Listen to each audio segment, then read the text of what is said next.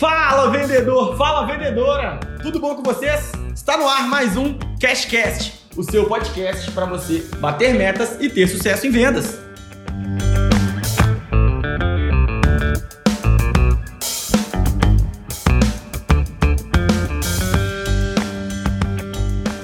Fala vendedor, fala vendedora! Hoje a gente vai falar sobre um tema muito importante em vendas para uma venda acontecer, a gente tem sempre, sempre que confiar na outra pessoa, confiar no nosso interlocutor. E o que é melhor para a gente confiar em alguém do que a reputação, do que ser endossado? Então hoje nós vamos falar da importância de ser endossado por alguém para aumentar as suas vendas. E eu trouxe hoje para conversar com a gente um cara que eu gosto de acreditar que ele é meu amigo, ele é meu sommelier de uísque sabe muito desse tema, de como a comunicação pode ajudar, é o Dino Bastos. Dino, se apresenta aí para a audiência.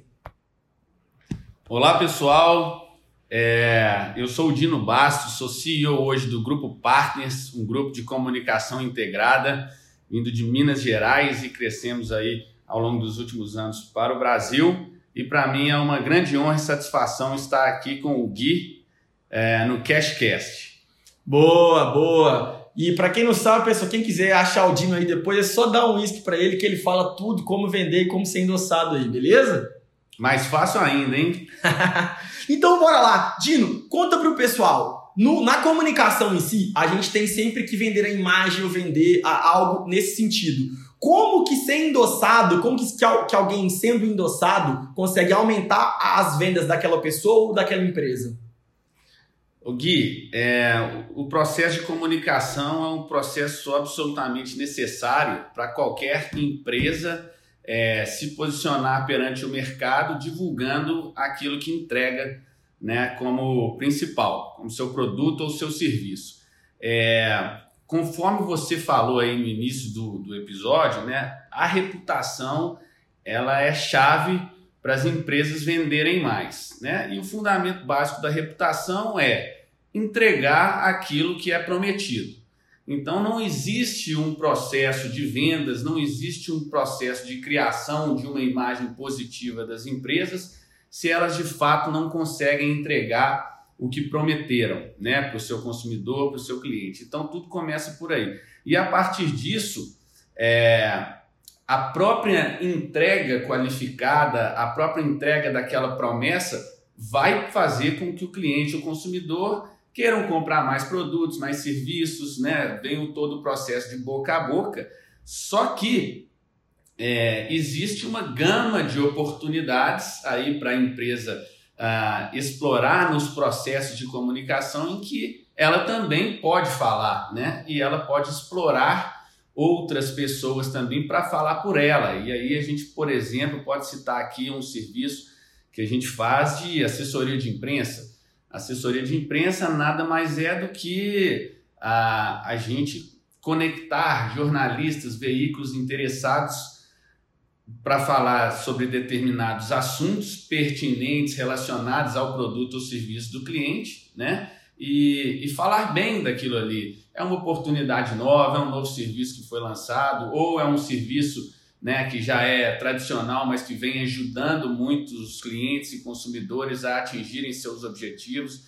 Enfim, com o endosso de um veículo estratégico de comunicação, as empresas podem atingir aquele público né, daquela forma em que ela não está falando dela mesma. Então, além é, dela formar essa reputação a partir da entrega para os clientes, ela também pode explorar as diversas ferramentas de comunicação para posicionar essa imagem positiva perante o mercado. Legal, pessoal, incrível. Pensa o seguinte: o que, que o Dino está querendo dizer? Trazendo um pouco para a nossa ótica de vendas. Lembra que eu disse que para vender a confiança tem que existir? Vamos, eu sou cliente da assessoria de imprensa do, da Partners, então eu posso falar aqui com propriedade. Pensa o, o seguinte: para confiança existir, pensa que você confia, você que está nos ouvindo, você confia no jornal A, no jornal B, ou na, na matéria no veículo do site A ou site B. Pô, se esse site tá falando que o meu negócio é bom, que a GW, que a Greenwave, que o Alligator, eles funcionam, eles são bons e que eles dão resultado. Se eles estão lá colocando pessoas reais, falando dos benefícios que eles tiveram, pô, você já vai se sentir muito mais propenso a confiar naquilo, né, Dino? Sem dúvida nenhuma, sem dúvida nenhuma. Você vê que todas as maiores empresas do mercado aí, a gente acompanha em bolsa de valores, empresas que abrem capital, startups novas, elas, elas crescem por meio de vendas de produtos e serviços com comunicação, divulgando né, de uma maneira muito até é, extrema, assim, né, propagandas diversas, todo mundo conhece, e também tendo seus negócios investidos ali, como né, esse boom de startups que a gente está tendo, é, por meio dessa reputação que é construída das mais diversas formas, e essas são umas, umas delas que a gente citou. É, isso é muito importante, não só para a empresa. Você que você pode estar nos ouvindo e pensando assim, ah, mas isso funciona muito para empresa grande, isso funciona. Não, cara. Você, se você vende um serviço, você vende o teu, o teu serviço de personal, o teu serviço de nutricionista, sei lá, se você vende o teu serviço de barbeiro, se você não for conhecido no teu bairro, no teu, se você não souber se posicionar, vai lá, você não precisa ter uma assessoria de imprensa se você não quiser, mas se você não souber se posicionar, posicionar a sua marca no meio público, na rede social, onde no jornal do teu bairro, no grupo da tua família, tende-se a ser mais difícil confiar em você. É, eu brinco muito com uma frase de, de que quem não é visto não é lembrado. E a assessoria de imprensa, ela não só te faz, assessoria de imprensa, a comunicação em geral, ela não só te faz ser visto, como ela te faz ser visto em, em lugares, em posições de confiança, em posições onde ela está colocando ali prova social, quem te conhece, é, pessoas que já têm a marca consolidada, trazendo a tua marca para próximo delas. É exatamente isso? Perfeito, Gui. Eu só dei esse exemplo das grandes empresas porque realmente ninguém cresce sem os processos de comunicação bem estruturados. Mas qualquer empresa, naturalmente, tem algumas alavancas que vão fazer com que o negócio prospere a longo prazo. Então, é indispensável que toda empresa tenha um departamento de vendas estruturado, um departamento administrativo financeiro estruturado, né? um RH, ou que seja um departamento pessoal minimamente, né? em alguma fase inicial da empresa ali, bem estruturado. E, obviamente, o marketing e a comunicação são fundamentais para esse processo de desenvolvimento das empresas. Né? E, no caso, com a comunicação, o marketing sendo bem trabalhados, o esforço de vendas é muito menor. Legal. Você pode perceber aí na história das suas interações, na história das, das das empresas em que você já atuou, que quanto mais reputação, visibilidade, uma imagem já qualificada perante o mercado essas empresas tiveram, mais fácil foi seu processo de venda.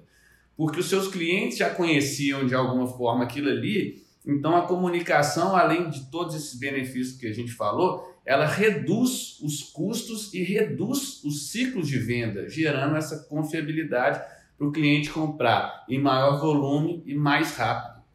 Excelente, excelente. Você gestor ou você gestora que está nos ouvindo, pensa que o teu ciclo de venda, o teu atrito de venda, ele pode ser muito menor se o teu negócio, o teu produto, se a tua empresa ela for endossada por algo, por alguém. Vou trazer, pensa numa pessoa que você confia aqui. É, no, na minha cabeça veio, se eu estiver falando de investimentos, eu confio, confio muito no Pablo Spaia, aquele cara do Vai Torinho! Então, por, por que, que eu colocaria a minha marca no, no Aluguiter? A gente tem um braço fintech que vende investimento. Por que, que eu associaria a minha marca a dele? Exatamente para que ele endosse a minha marca. Pô, se o Pablo tá falando que é isso, eu, não, não quer dizer, tá, pessoal? Não vai achando aí que, ah, se o Pablo tá falando, eu vou lá e compro direto e você vai estourar de venda. Não. Se o Pablo tá falando, eu vou parar para ouvir. Eu vou entender melhor e já vou olhar com uma outra ótica. Então, ser endossado por alguém eu falo muito que para a venda acontecer, ela tem que vencer dois pilares. O primeiro é a dor. Você tem que mostrar que tu soluciona aquela dor, aquela demanda. O segundo é confiança. Você, quando é endossado, você já parte quase vencendo o pilar da confiança. Você só tem que comprovar aquilo que está sendo dito. Então, ser endossado aí, pela comunicação interna ou externa, no caso da assessoria de imprensa, isso traz muito benefício para o teu, pro teu negócio. E aí, Dino, a gente já concluiu aqui que isso traz benefício. Eu queria que você analisasse, como um profissional de dentro, o, quão, o quanto que isso impacta no médio e longo prazo das empresas. Você fala o processo... De ser endossado. De ser endossado, ok. É, é, naturalmente, né, eu acho que a maior força, assim, vamos dizer, é, quanto mais complexa é, ou mais complexo o seu produto ou serviço e até mesmo relacionado a valor, quanto mais caro, ele tende a ter um processo de confiança um pouco mais robusto, né? Então, assim, é, de ganho de confiança no caso. Então, quando você é endossado, por exemplo, para comprar, é, vamos dizer assim, um serviço de uma consultoria em gestão empresarial, que Legal. é uma coisa extremamente complexa, que vai mexer no cerne da empresa, né? É claro que você vai procurar os melhores endossos vindos de fora, vindos da, da própria empresa, né? Se a empresa é conhecida, mas você também vai querer provavelmente conversar com outro profissional que já atuou, né? Naquilo ali. Então, daí vem para eu efetivar uma venda de um serviço como uma consultoria em gestão, né, além de eu ter uma boa imagem e credibilidade construída por meio da minha própria comunicação, eu preciso ter a entrega qualificada porque os meus clientes passam a endossar. Então isso é extremamente importante. Quando eu for comprar um, um copo de whisky, por exemplo, aqui, já que a gente falou nisso, eu não preciso de tantos endossos. Legal. Então é um processo mais simplificado. Né? Então a gente tem que entender qual que é a complexidade do nosso produto ou serviço para a gente poder trabalhar a comunicação né, e essas formas de endosso desses serviços de forma estratégica. Legal. E aí, pessoal, gosta sempre de trazer um case que é há, sei lá, 20, 30 anos atrás, o nosso cliente ele não era informado. O que, que eu estou querendo dizer com isso? Eu, se eu quisesse contratar a empresa X do meu amigo aqui de consultoria em gestão, vai, eu, pô, eu tinha que perguntar para o fulano, para o ciclano e para Mariazinha como que é a empresa X. Hoje, se eu quero contratar a empresa X, eu jogo na internet empresa X, eu tenho todas as informações. Eu tenho rede social, eu tenho a rede social de quem é o CEO, eu tenho a rede social do que, que essa empresa já fez, de quando ela foi fundada, qual que é a CNPJ, capital social, tudo. Eu sei tudo sobre o negócio. Nessa, nesse cliente 4.0, que é como as pessoas gostam de chamar, no, nessa, no, nos tempos da da, da era totalmente digital como estamos hoje, é cada vez mais importante que a tua empresa saiba se posicionar no modo público e que você entenda que para quanto maior for, for a complexidade do teu negócio, o quão mais disruptivo o teu, teu business for, mais você precisa de ter um endosso da comunicação, seja interna ou externa. Eu falo isso assim de, de muita propriedade. No Alugator a gente tem um negócio muito disruptivo. Na GW, que é uma consultoria, é um modelo de negócio que se vende muito por indicação, por ser endossado por alguém. E ser endossado nada mais é do que o seguinte: seu pai, sua mãe, seu amigo comprou uma blusa e fala assim: Fulaninho, comprei essa blusa. Pô, você vai falar, se meu pai tá falando que é bom, eu vou concordar que é bom. A assessoria de imprensa, a comunicação em si, ela faz isso de forma profissional, né, Dino? Perfeito. É, a assessoria tem esse tom de profissionalizar o processo de comunicação nas empresas exatamente porque ela vai ter um endosso de um veículo qualificado e sempre relacionado ao público de interesse dessa empresa, né, para poder ser esse endosso aí. E o que você falou sobre o digital, Gui, é muito importante a gente falar disso, porque especialmente depois dessa pandemia, né, isso não é nenhum clichê, a gente fez um movimento que eu acho interessante a gente falar aqui, porque realmente, de fato, é, o digital hoje virou aquele teto de vidro das empresas. Né? Uma empresa faz uma besteira, outro dia está lá um cliente no Facebook, no Google reclamando, Legal. tem vários sites ali de análise de produto, de discussão, se a empresa foi boa, se foi ruim, que você dá nota ou não. Então, assim, o digital realmente virou uma vitrine enorme para o bem e para o mal, né? E com essa pandemia, é, por exemplo, né, todas as empresas que ainda se posicionavam de forma mais tradicional, vamos citar um exemplo aqui, é, você tem muito esse digital out of home, que, né, que vinha daquela coisa de outdoor mais antigo, que era posicionar sua marca por meio, é, usando os espaços urbanos, né, é, offline, etc. Com essas restrições, né, as empresas passaram a mudar todo esse modelo para o digital e o digital ganhou muita força, já vinha numa velocidade muito forte, né? E, e aí foi interessante o movimento que a gente fez aqui e que a gente acabou consolidando o grupo Partners foi no meio dessa pandemia. Antes a gente tinha a agência Partners Comunicação Integrada, que acabou, é, acabamos puxando esse nome, que virou grupo, e hoje nós temos um grupo de empresas especializadas. Né? E o primeiro negócio que a gente fez no ano passado foi com uma agência especializada em comunicação digital. A gente já atendia grandes contas do digital de diversos, de diversos tipos de perfil na Partners e nós achamos que estava num momento ali de, de algum conflito com perfis de clientes. Então a gente já tinha uma necessidade interna de dar mais foco e especialização aos nossos times de digital e também percebendo que o mercado, né, a gente Legal. ficou mais ou menos uns três meses ali, desde março do ano passado, é, março de 2020, é, a gente ficou uns três meses numa imprevisibilidade total. Então, qual que era o mandamento número um de todas as empresas naquele momento? Cuidar do caixa. Vamos cuidar do caixa, vamos cuidar dos nossos colaboradores, vamos cuidar de caixa, vamos cuidar de gente, porque vai todo mundo para home office, a gente não sabe, a gente está tendo várias rescisões de contrato aqui, ou contrato suspenso, ou pagamento suspenso, porque o cliente não sabe mais o que vai acontecer com o negócio dele, né? Então foi aquela trava mas que a gente entendeu, aproveitamos para estudar profundamente o momento, que logo que o mercado de comunicação retomasse, isso não ia demorar muito, ia vir todo mundo para o digital. E aí foi incrível, porque antes mesmo de fechar o contrato, de assinar toda aquela parte jurídica, né? Advogado falando na sua orelha, não, não faz isso, não está fechado, tal, sei lá o que, não, temos que fazer assim, porque o mercado não espera, né? O mercado não espera, ele está com essa demanda, então nós temos que vender. Então, em mais ou menos dois meses, nós vendemos no digital, é, logo na retomada, julho, agosto, ali pegando um pouco de setembro do ano passado, o que a gente tinha vendido no ano de 2019 inteiro. Né? E já dentro dessa estrutura de grupo que eu tinha comentado. Então, assim, o digital ele vem como uma plataforma de posicionamento proativo das empresas, mas também ele é aquele ele é aquele espaço em que, se você atender mal o seu cliente, você vai dar é. um risco enorme ali. Então, tem que cuidar muito bem dessas plataformas. O digital dá uma visibilidade imensa, seja para o bem, seja para o mal, seja para o que for. Esse posicionamento do grupo, cara, é importantíssimo. Eu falo que o, a pandemia ela foi um catalisador disso. As empresas cada vez mais migravam para o meio digital e para o meio menos tradicional. Assim, eu falo de novo, minha família é de comerciante.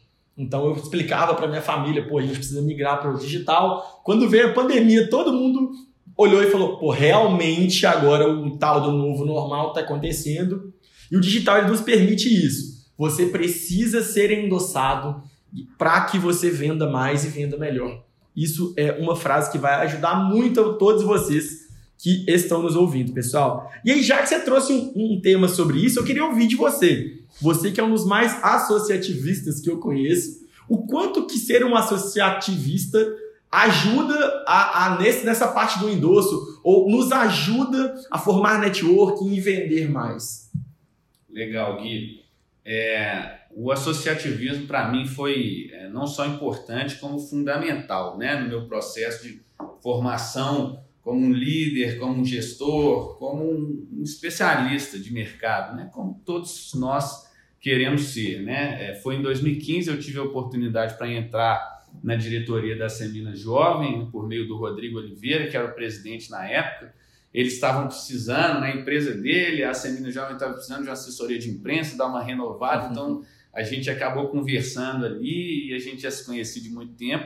Então eu acabei entrando ali na diretoria. Logo na minha primeira reunião, assim, eu fiquei bem impressionado com o nível dos jovens empresários que estavam ali. Então falei, poxa, eu quero estar ali no meio dessa turma, né? Mesmo que eu tenha pensado, pô, será que eu tenho é, alguma capacidade para estar aqui? Será que esses caras são muito bons e tal? Então eu via dessa maneira. Acabei entrando na diretoria e foi um processo de aprendizagem enorme, porque é, é voluntário, né? A associação comercial tem mais ou menos 20 conselhos estruturados das mais diversas temáticas extremamente importantes para os negócios, né? Tem conselho de, de saúde, tem conselho é, de pequenas empresas, tem conselho jovem, tem conselho da mulher empreendedora, enfim.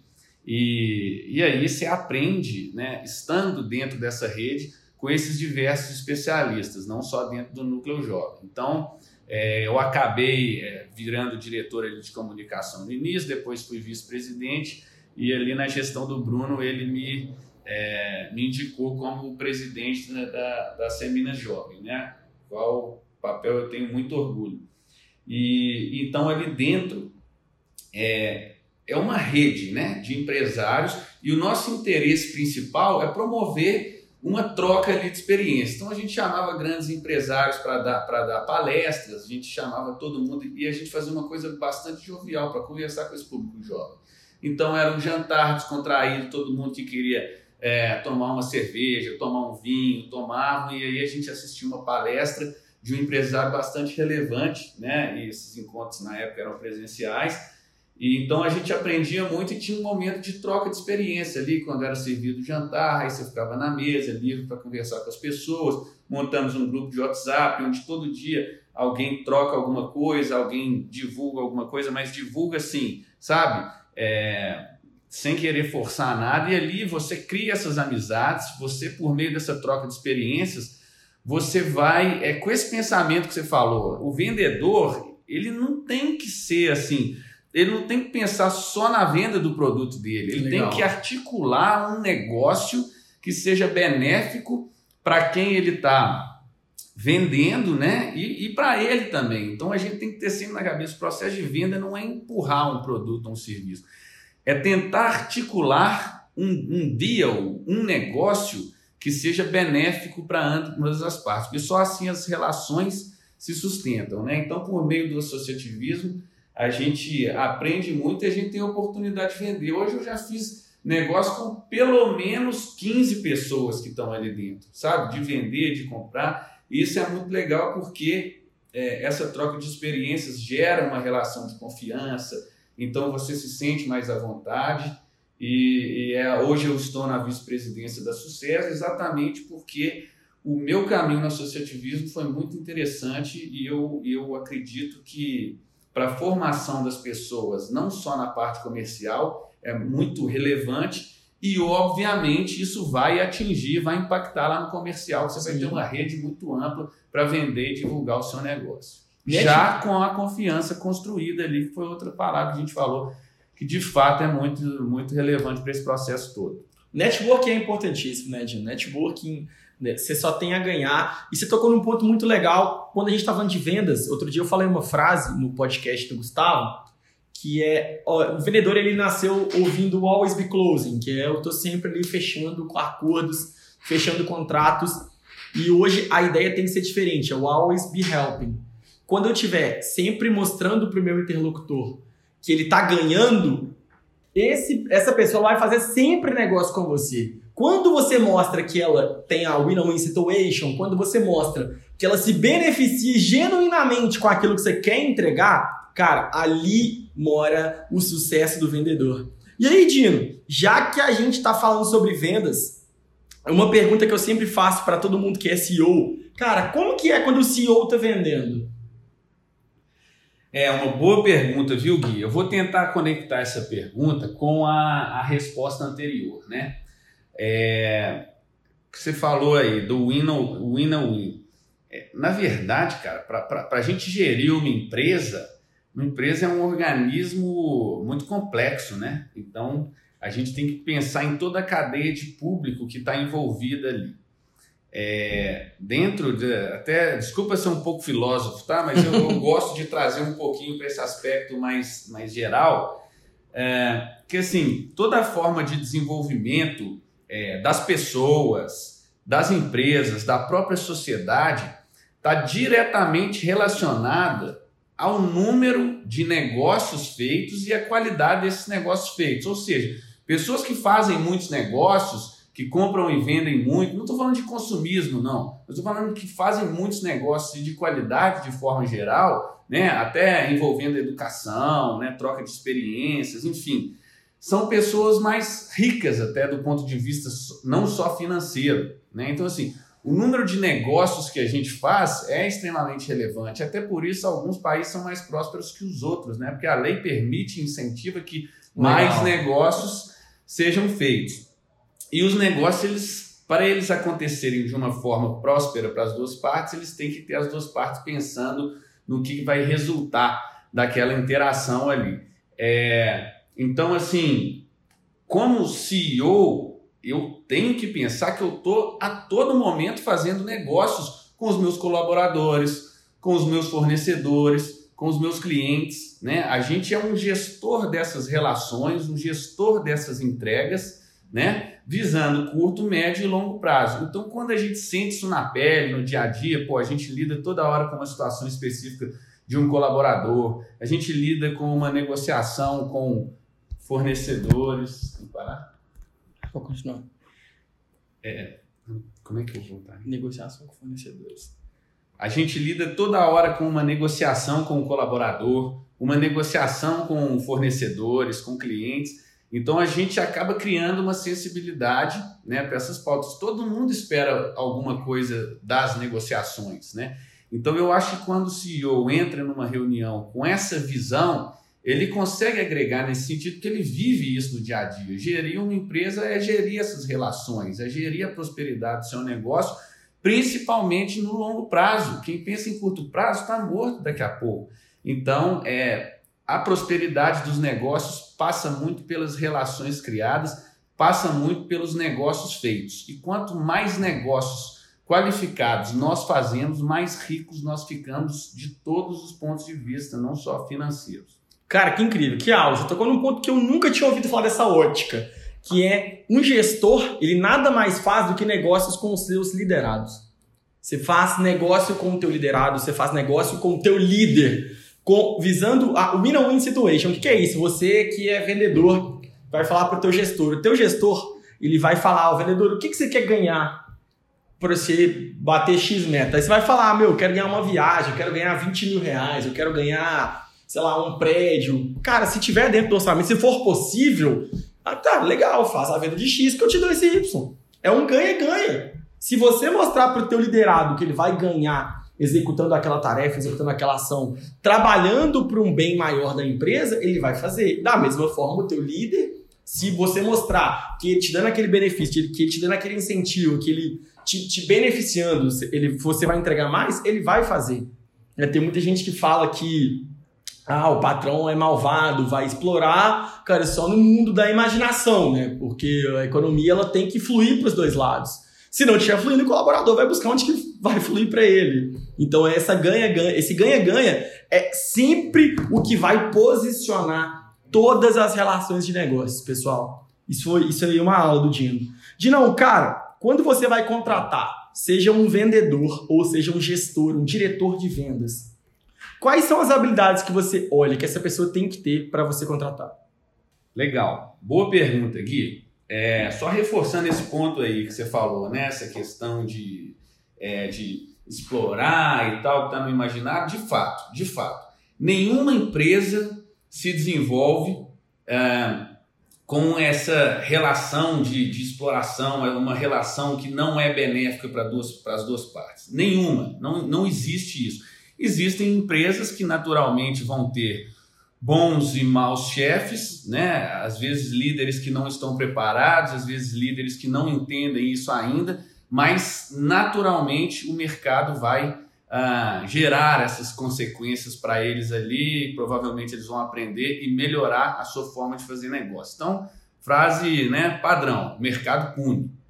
Exato. E o mercado dá os méritos também para os bons, graças a Deus a gente, a gente tenta seguir esse caminho.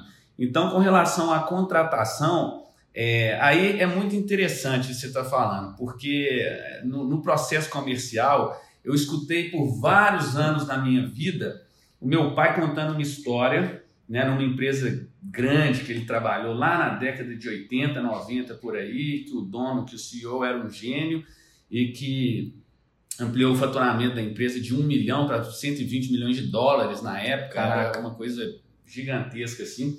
E que um dos erros cometidos pela empresa foi é, promover o melhor vendedor que eles tinham a gestor de vendas. Né? Então você falou das características do gestor e do vendedor. Então eu acho que é importante a gente entender que o perfil do gestor é um pouco diferente do do vendedor. Né? No vendedor, a gente vai olhar essa questão mais é, especializada no processo de vendas ali. Se ele é um cara, falando em soft skills, por exemplo, um cara entusiasmado de relacionamento, um cara que não tem muito horário para fazer as coisas, não gosta mesmo de seguir rotinas, às vezes ele é até um pouco desorganizado, entre aspas, por, por excesso de coisas, excesso de contatos que ele tem ali no dia a dia, excesso de relacionamento que ele faz. Mas isso tudo é muito importante porque o vendedor ele tem esse perfil mesmo, né? E, e é importante também que ele tenha essa visão é, mais, vamos dizer, genérica de tentar explorar sempre o benefício para quem ele está vendendo, pensar nesse outro lado. Né? E o gestor de vendas ele já tem um perfil um pouco mais organizado, mais voltado para as métricas ali, parâmetros que ele tem que acompanhar, é, tem que desenvolver equipes, treinar os liderados, né? E gerir bem esses resultados para poder é, é, consolidar esses números para a empresa poder tomar as melhores decisões ali. Então são perfis um pouco diferentes, não são perfis isolados, mas que ambos são treináveis ali nas pessoas. Legal só que precisa realmente de um, de um processo é, para poder é, tornar um é, o perfil adequado para o outro. Então eu acho que tem que ter esses cuidados aí na hora de, de se contratar um vendedor. Excelente, pessoal. E aí, é, não quer dizer que um bom vendedor não vai ser um bom gestor. Ele pode ser um bom gestor. Mas as características de um bom vendedor, na maioria das vezes, da cada negócio tem um, vai, vão ser diferentes das características de um bom gestor, de um bom diretor de vendas. Isso que o Dino trouxe. Vendedor é uma pessoa com a energia muito alta, então ele vai ter, ele vai sofrer disso que o Dino ele vai ser desorganizado. Na maioria dos casos, pode ter um vendedor muito analítico, pô, pode. Não tem problema, não é impossível. A gente está falando aqui de perfis em geral, mas na maioria dos casos, vai ter uma energia muito alta. Esse, esse vendedor, esse, esse profissional de vendas, o diretor, um gestor de vendas, um gerente, ele tem que ser alguém mais analítico, mais coach, mais saber gerir métricas, saber gerir pessoas, gerir equipes. Não quer dizer que uma pessoa não vai, não pode ser boa nas suas funções, mas em viés geral, isso, isso que você falou, eu fui gerente boate, a gente promoveu o nosso melhor promoter a gestor. A gente perdeu em duas. Porque a gente perdeu o nosso melhor promoter e o segundo ganhamos um gerente ruim.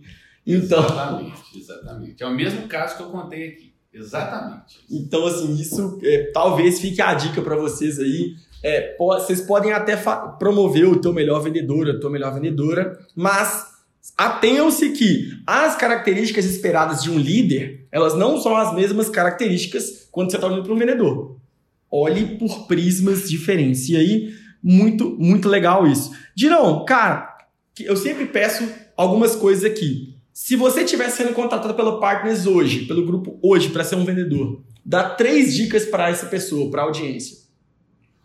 Ah, legal. Vamos lá. É, eu acho que a dica número um, Gui, é, primeira coisa, né? a pessoa tem que entender o contexto do qual ela está inserida. Então, ela tem que entender, gente, eu estou aqui vendendo porque a, a empresa que está me contratando tem os seus objetivos estratégicos e ela precisa de mim para contribuir no alcance desses objetivos estratégicos. Então, entender com clareza como que ela está contribuindo com a organização, né? E essas métricas, ah, os objetivos estratégicos desdobrados ali em metas e indicadores, é muito importante a pessoa conhecer. Então, primeiro, né, o que, que eu estou fazendo aqui, o quanto que eu estou agregando para o negócio. Segunda coisa, aí é o perfil, né? Tentar construir essas relações de confiança com os clientes, né? Legal. né? É, tentar trabalhar bem o produto ou serviço, não já chegar de cara querendo vender, entender profundamente como que os produtos e serviços da empresa podem de fato contribuir com o sucesso do negócio dos clientes. Então, é realmente ter essa honestidade é, de querer vender algo que contribua mesmo para o sucesso do cliente, né? E o terceiro ponto, mais nas soft skills ali, é ter esse perfil é, desejado, que é uma pessoa entusiasmada, né? As, o processo de vendas passa muito por isso, criação de confiança, mas também a pessoa tem que mostrar entusiasmo com aquilo que vende, é, mostrar que está disponível para fazer novas articulações, conhecer novas pessoas, estar inserido em novas redes que às vezes a própria empresa proporciona, as redes dessa própria pessoa para trazer né, de relacionamentos qualificados para a empresa e sempre ter esses soft skills ali adequados né, às interações que ela vai fazer naturalmente com esse público. Isso é importantíssimo. Legal, cara, massa. Você tocou num ponto hoje de energia. Hoje um dos meus vendedores me perguntou por que, que energia é boa em vendas. Eu resumi basicamente no seguinte: nosso corpo ele fala de várias maneiras. Uma delas é a oralidade, uma delas é a comunicação verbal, é que as palavras que eu estou proferindo para com o Dino. Você vai entender de uma forma. Outra forma de, de eu comunicar com vocês é a minha a forma gestual. Como eu estou me movimentando, me posicionando, olhando. Outra coisa é o meu tom de voz, a minha energia, a minha vibração com aquilo. E aí pensa você que está nos ouvindo, você vai comprar um coco na praia. Tem dois vendedores. Um falando assim, ô, oh, o coco aí, que é um coco? Ô, coquinho, coquinho, que é coco? O outro tá lá, porra, um coco gelado aqui, pessoal. O coco, olha, o coquinho, o melhor coco que você já tomou na sua vida. Rapaz, esse coco aqui é o melhor que tomando um golinho do coco. Um coco gelado, um coco gelado. Aquele cara animado, aquele cara empolgado que tá lá fazendo de tudo. Naturalmente, eles estão vendendo a mesma coisa. Você tende a comprar do segundo case, do cara que tem uma energia maior. O corpo dele se comunica. Qual que é a mensagem que o corpo dele está te passando? Isso você não entende racionalmente, isso é a parte emocional. É PNL em venda, isso é psicologia. Como que o teu corpo absorve essa informação? Porra, aquele coco é tão bom que ele ficou empolgado com aquilo. Você tende a confiar muito mais nele. Por isso que energia é muito importante em vendas. Você não se comunica só com as palavras. E você, vendedor, você, vendedora que está nos ouvindo, se você vende pelo telefone, pensa que a tua única forma de se conectar é com o tom de voz. Se a tua, se, se a tua ligação não está com o tom de voz lá no alto, meu amigo, dá uma olhada nisso, aumenta essa energia, faz ligação em pé, faz ligação andando, aquece a voz, faz como a gente fez aqui no Cashcast, canta uma boa música antes para aquecer, né, Dino? Exatamente. Isso é importantíssimo, Gui, porque isso é, é o, o ponto de conexão, né? As pessoas, de forma geral, elas não, não gostam, não vou dizer não gostam, mas elas se conectam melhor com pessoas com boa energia, né? Ninguém quer conversar assim, é, ninguém vai vender nada de uma forma Triste. xoxa, né? Triste. Porque parece naturalmente que você não confia no produto que você está vendendo. Exato. Né? Ninguém vai querer comprar um produto que o vendedor não demonstre a menor confiança. Às vezes é, o produto é espetacular, mas a forma de vender é tão ruim que o produto não é vendido. Exatamente, não adianta você, você ter um produto muito bom se você não souber vender. E a energia que você tem ao falar daquilo, ao demonstrar, ela diz muito. Não, de novo, não é a parte racional que compreende isso, é a nossa parte emocional. Entendam isso, não adianta a gente tentar comunicar muito bem, falar boas palavras com energia baixa. Isso é psicologia, pessoal. A parte que vai, a parte decisória dessa parte é uma parte emotiva. Então ela vai interpretar a tua energia, o teu, gesto, o teu posicionamento de uma outra forma. E aí, Edinão, nosso bate-papo aqui vai se encaminhando para o final. Você já deu as três dicas para a audiência. Conta para o pessoal aí. Quem quiser encontrar o Grupo Partners ou o Dino nas redes sociais, como que você tá lá? Bom, nosso site Gui, partnerscom.com.br, arroba comunicação pro business no Instagram.